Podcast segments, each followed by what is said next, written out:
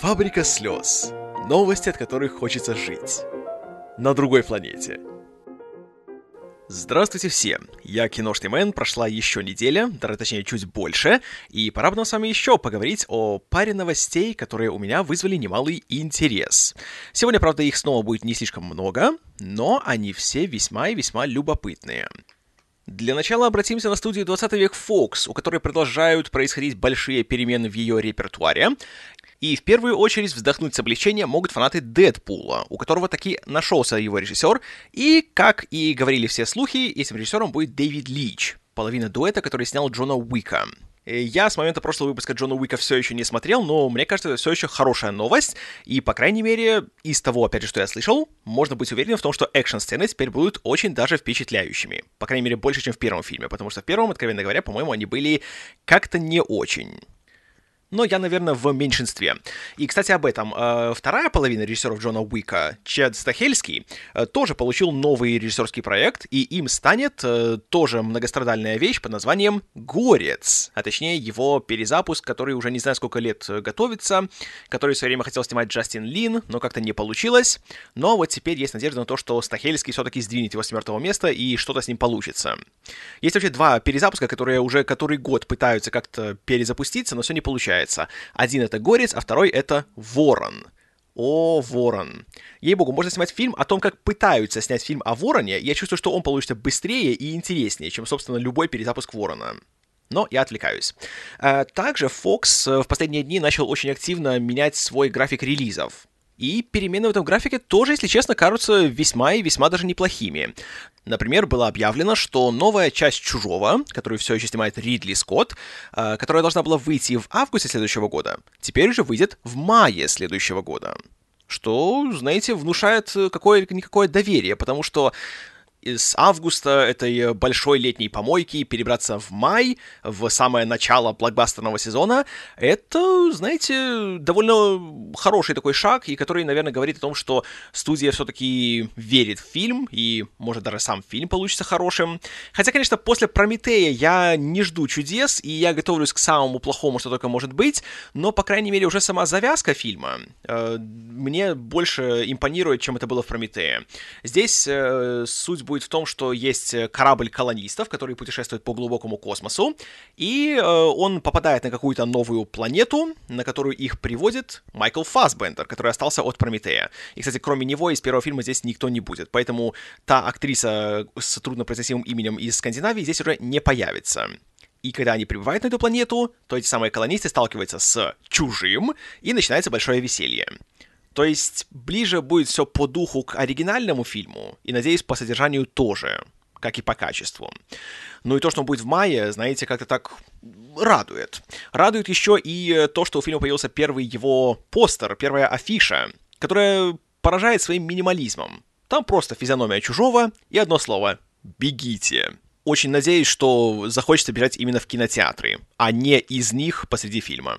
Поэтому, конечно, всегда велика вероятность того, что я страшно разочаруюсь и что мой наивный оптимизм не оправдается, но, по крайней мере, сейчас у меня как-то даже какой-то интерес к чужому, что ли, проснулся что уже хорошо. А также к вопросу о сиквелах, которые долго готовятся и которые, возможно, кто-то еще ждет. Это не подтвержденная информация, но на конец 2018 года студия Fox э, назначила некий неназванный проект от студии Lightstorm. Lightstorm, напомню, это компания Джеймса Кэмерона. И, конечно же, какой проект Джеймс Кэмерон готовит уже 7 лет? Да, это, вероятно, будет «Аватар 2». Получается, что если все-таки это будет именно то, о чем все думают, то «Аватар 2» выйдет в прокат спустя 9 лет после выхода первого фильма. Вот тут, опять-таки, вы знаете, что я, мягко говоря, не поклонник «Аватара», и в свое время я об этом очень долго и очень эмоционально вам рассказывал, поэтому не буду повторяться.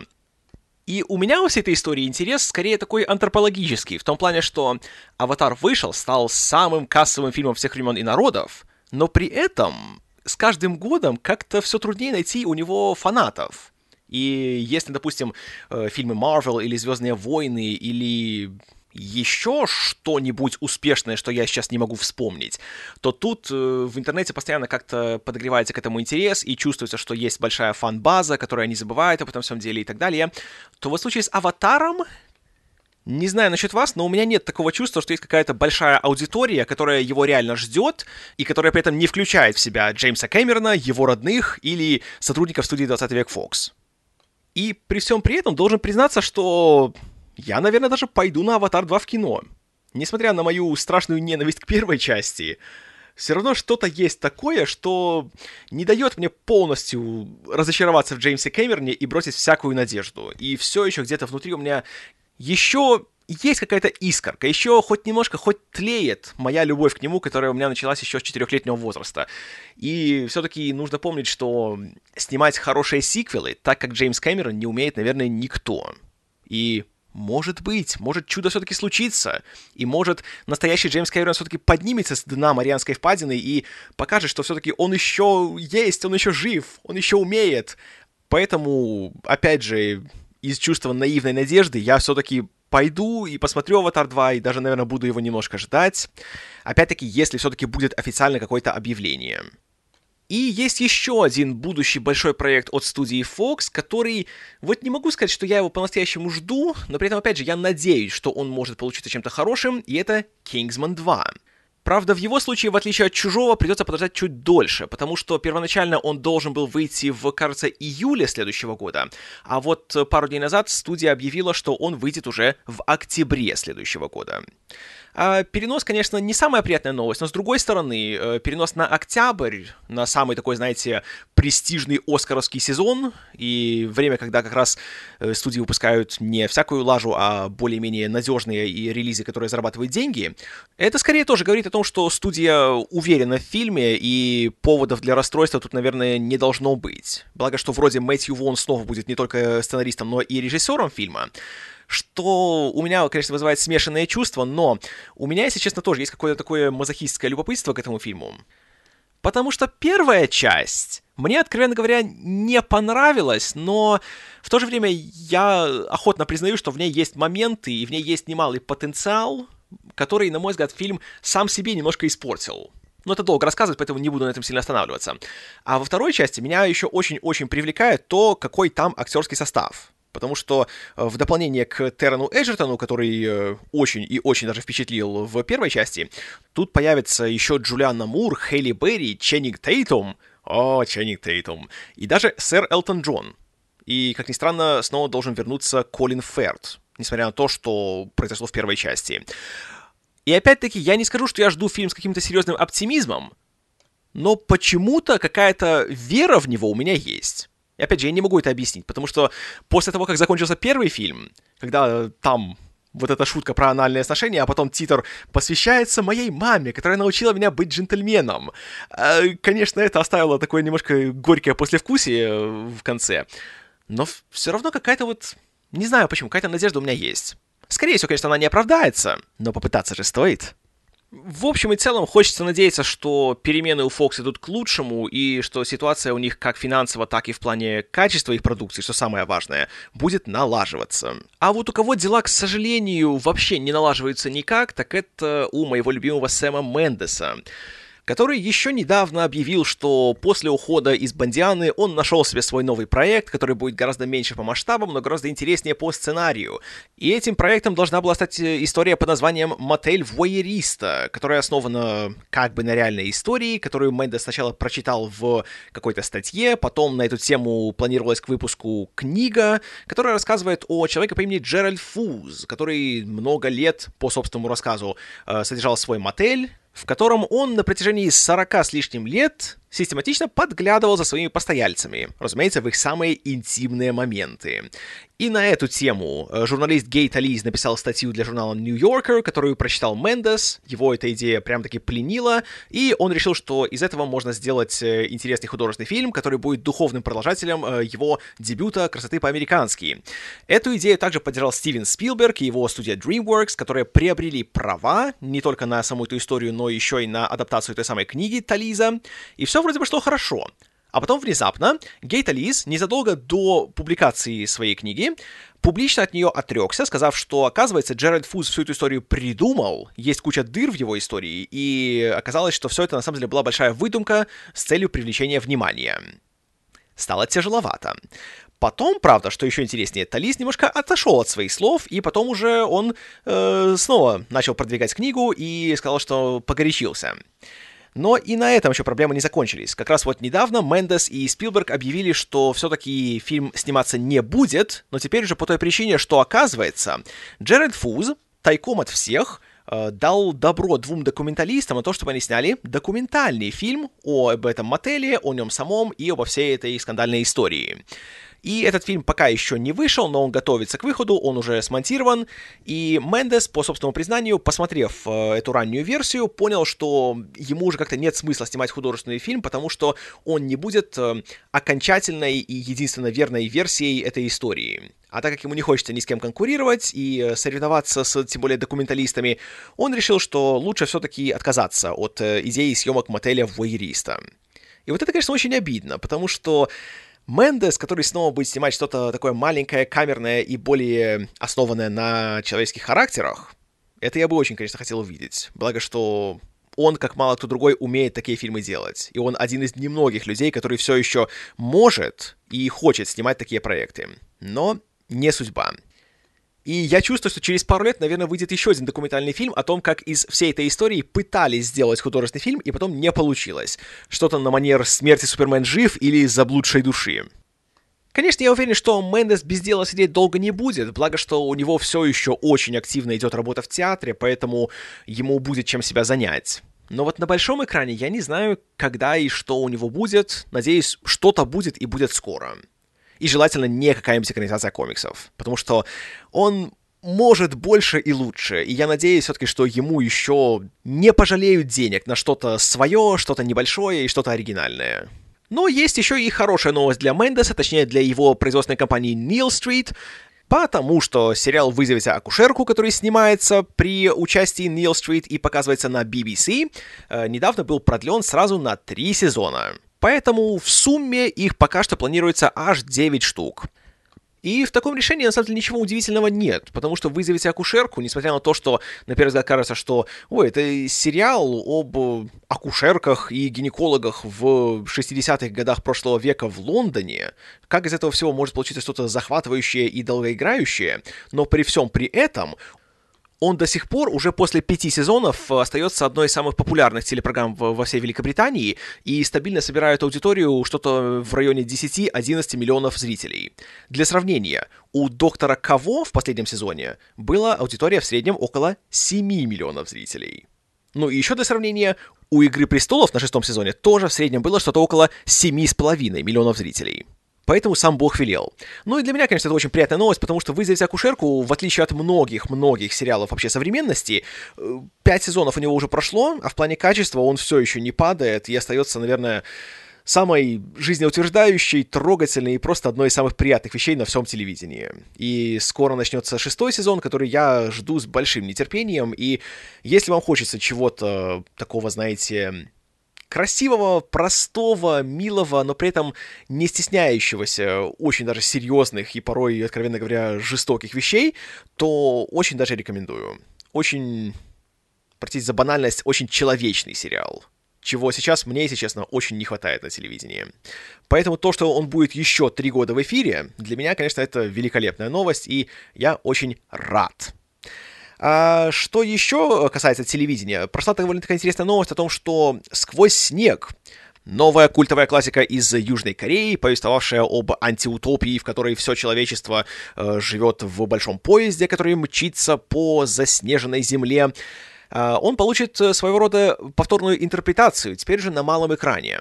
И сначала было объявлено просто, что разрабатывается сам проект, и что его руководителем будет Джош Фридман, э, сценарист, который пользуется культовой славой благодаря хроникам Сары Коннор. А, так вот, теперь еще стало известно, что пилот заказан каналом TNT, и что в разработке сериала будет принимать участие также и режиссер оригинального фильма Бон Джун Хо, или как его называют, а также еще один э, знатный корейский кинематографист, который и продюсировал «Сквозь снег», Это режиссер трилогии о мести и служанке, которого я предпочитаю называть Олег Газманов. Почему Олег Газманов? Потому что его имя все, кому не лень, произносят по-разному, и черт поймет, как его говорить на самом деле по-настоящему. То он Парк Чанвук, то он Пак Чанук, то как угодно еще.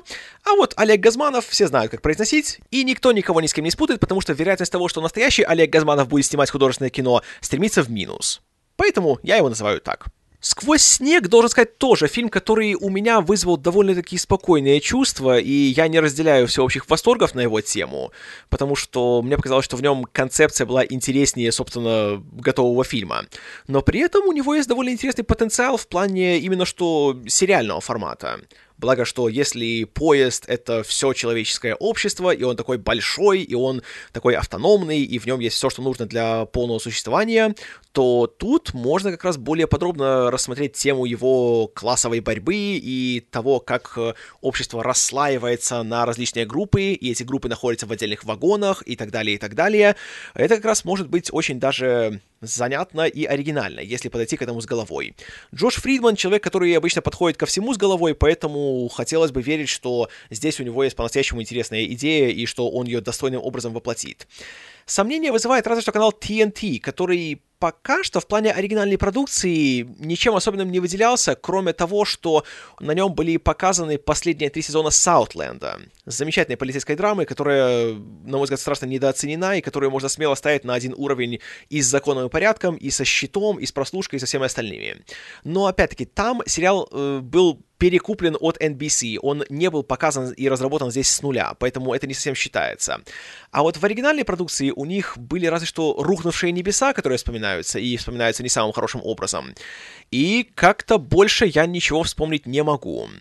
Но за последние полтора года TNT и его канал-сестра TBS, которая принадлежит одной и той же корпорации, э, стали круто менять, э, скажем так, свой репертуар и свое направление развития, среди прочего от того, что у них назначен новый руководитель. Это Кевин Райли. Человек на телевидении очень известный и уважаемый, потому что как раз при нем э, переживал свой расцвет канал FX. Как раз благодаря ему были запущены в производство щит, части тела и, кажется, «Спаси меня». И уже после этого FX начал свою такую мини-революцию на уровне базового кабельного телевидения. Потом он перешел на канал NBC, где пробыл вроде недолго, но при нем там э, был запущен в производство «Огни ночной пятницы», а это уже гигантское достижение. А потом, до недавнего времени, он работал на канале Fox, где он особенно активно разрабатывал комедийный бренд канала. И как раз благодаря его поддержке появились проект Минди, новенькая и, что самое главное, Бруклин 9.9. Поэтому, конечно, у начальства TNT и TBS есть большие надежды на то, что и их каналы тоже он сможет э, поднять на новый уровень и привлечь к ним новую аудиторию, которая им ох как нужна. Но пока что успеха большого он еще там не достиг, среди прочего из-за того, что первая большая драма, которую запустили при Кевине Райли, это сериальная версия еще одного культового независимого фильма. А именно австралийской семейно-криминальной драмы «По волчьим законам». И сериал стартовал в, по-моему, в начале этого года. И несмотря на то, что его продлили, э, особо положительной реакции он пока что не вызвал. И критики говорят, что он скорее смотрится как такая довольно бледненькая копия каких-нибудь сыновей анархии. Я сам еще не смотрел, поэтому ничего сказать не могу, но у меня в планах, конечно, он есть.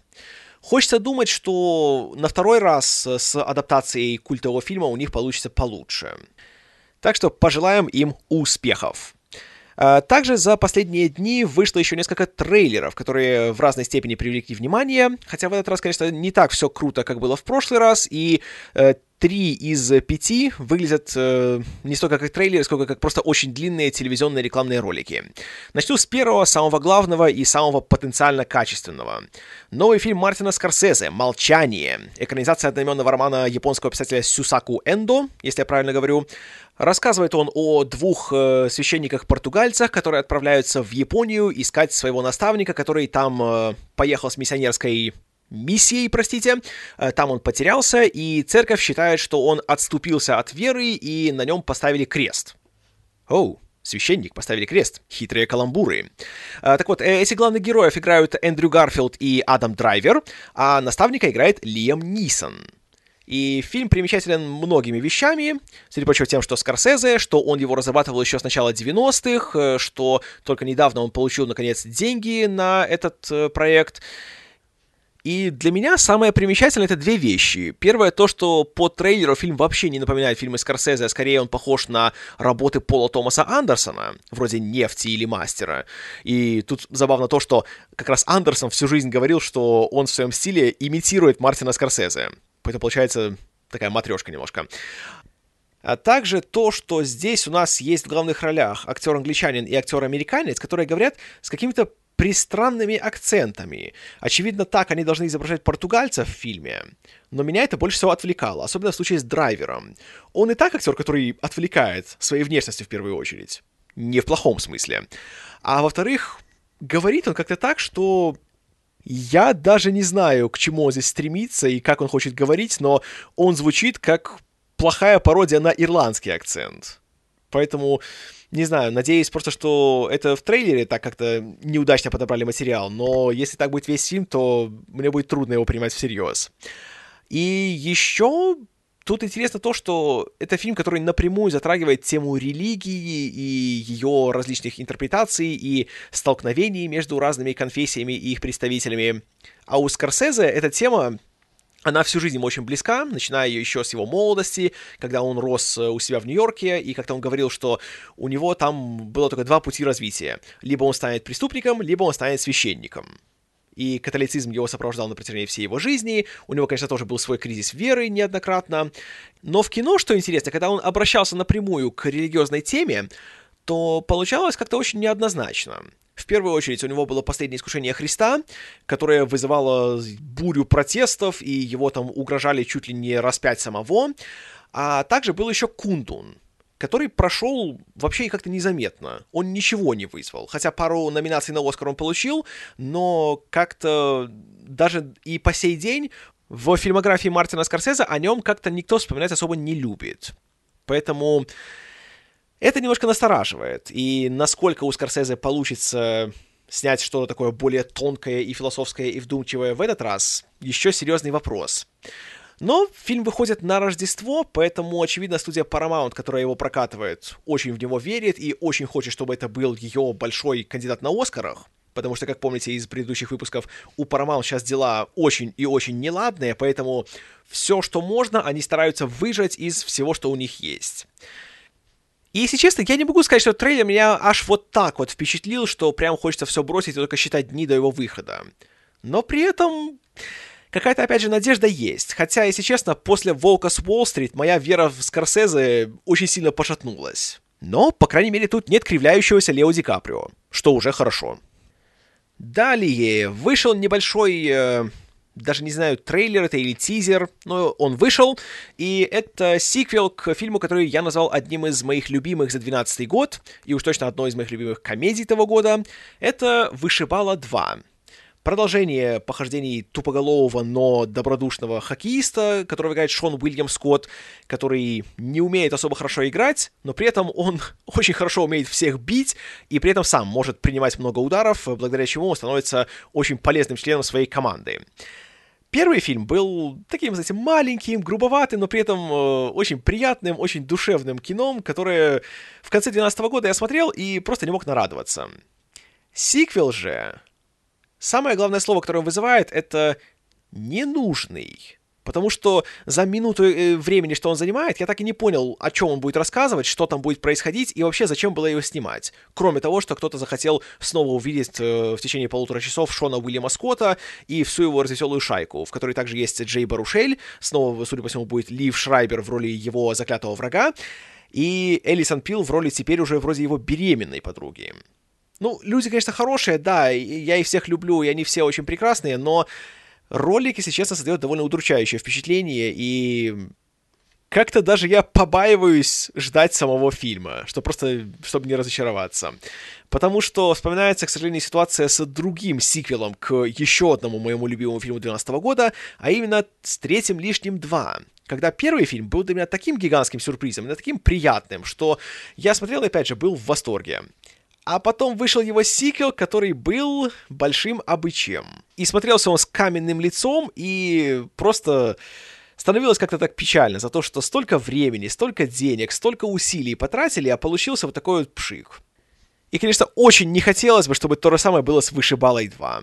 Но пока что, если честно, есть такое чувство, что, наверное, так и получится.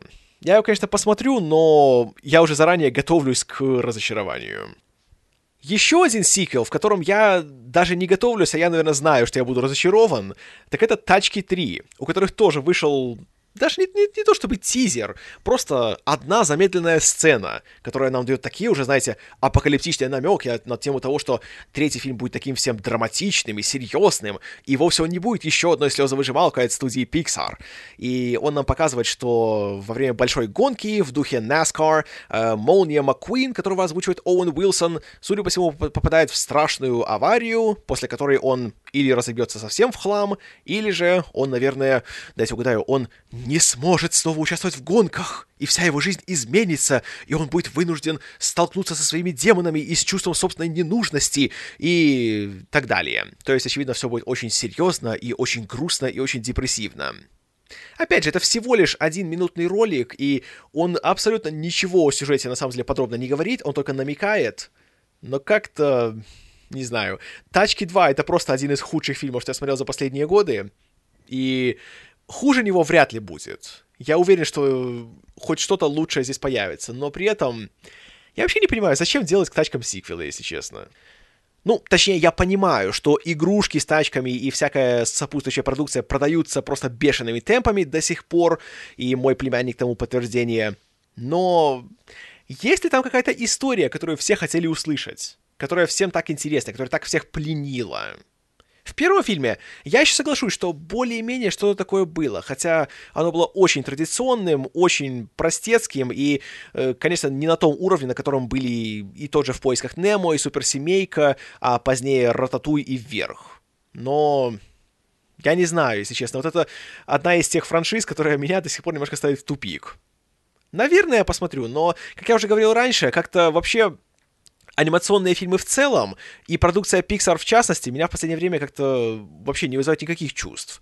И даже «Головоломка», от которой все сходили с ума в прошлом году, у меня оставило впечатление, откровенно говоря, никакое. Да, там был один момент, где меня нельзя было видеть, потому что я ревел как девятилетняя школьница, но при этом я прекрасно понимал, что эта сцена настолько бессовестно манипулирует мной как зрителем, и вот настолько просто беспардонно бьет ядерным оружием по всем моим эмоциональным центрам, что как-то, знаете, уважение такое у меня не вызывает. Как и весь фильм, который при всей своей гениальности концепции выбрал путь наименьшего сопротивления, и вместо того, чтобы реально сказать что-то безумное и странное и вычурное, он в очередной раз выбрал банальную, поучительную историю, которая хоть и происходит в человеческом сознании, которая безгранична и в которой может быть буквально все что угодно, а он рассказывает нам опять ту же самую историю о том, что надо не конкурировать и не соревноваться, а надо работать сообща, и тогда все будет хорошо.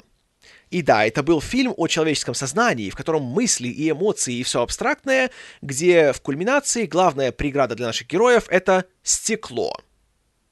В человеческом сознании, где все абстрактное. Драма была из-за того, что «О нет, они не могут разбить стекло!» Да, товарищи, шедевр на века, определенно. Но, с другой стороны, мне нравится Дивергент, так что со мной все понятно. Далее вышел еще один ролик пассажиров — большого оригинального блокбастера от студии Sony, на который студия Sony и ее начальник Том Ротман возлагают гигантские надежды. И, как и первый трейлер, откровенно говоря, он все еще не впечатляет. Да, в нем есть Дженнифер Лоуренс и Крис Претт, самые востребованные актеры современности, и больше как-то особо ничего. А, кто не в курсе, напомню, что э, суть фильма в том, что есть космический корабль, который направляется от Земли к какой-то новой планете, которую он собирается осваивать.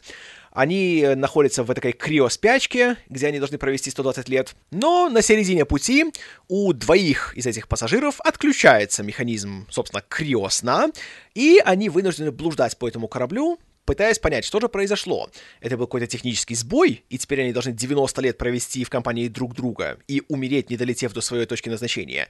Или же есть какая-то страшная тайна. И, эм, э, спойлер. Да, страшная тайна есть. причем ролик уже нам это открывает. И сначала нам обещают, что фильм будет только два актера и больше никого. Ну, разве что еще есть э, робот-официант э, в исполнении Майкла Шина. А потом мы видим в самом конце обоих трейлеров, что тут еще будут Ларри Фишберн и Энди Гарсия. Большое спасибо, отдел маркетинга студии Sony. Уж вы-то умеете хранить тайны. И если честно, фильм в целом выглядит как-то очень пресно и для фантастики, на удивление, как-то скучно и вообще не интригующе нисколько. Потому что, конечно же, есть фраза о том, что «нас разбудили не просто так». И должен признать, как-то при просмотре обоих трейлеров пассажиров у меня возникают нехорошие ассоциации с Обливианом. А это очень нехорошие ассоциации. Даже хуже, чем ассоциация кинематографистов. Ну и теперь, раз уж у меня пошли смешные шутки, то, наверное, пора бы мне закругляться на сегодня. Поэтому я вам скажу спасибо за внимание, э, приношу свои извинения за то, что в этот раз выпуск вышел позже, чем обычно. Надеюсь, уже на этой неделе все вернется к обычному графику. Поэтому еще раз спасибо за внимание. С вами был я, Киномен, и до следующей недели. Надеюсь.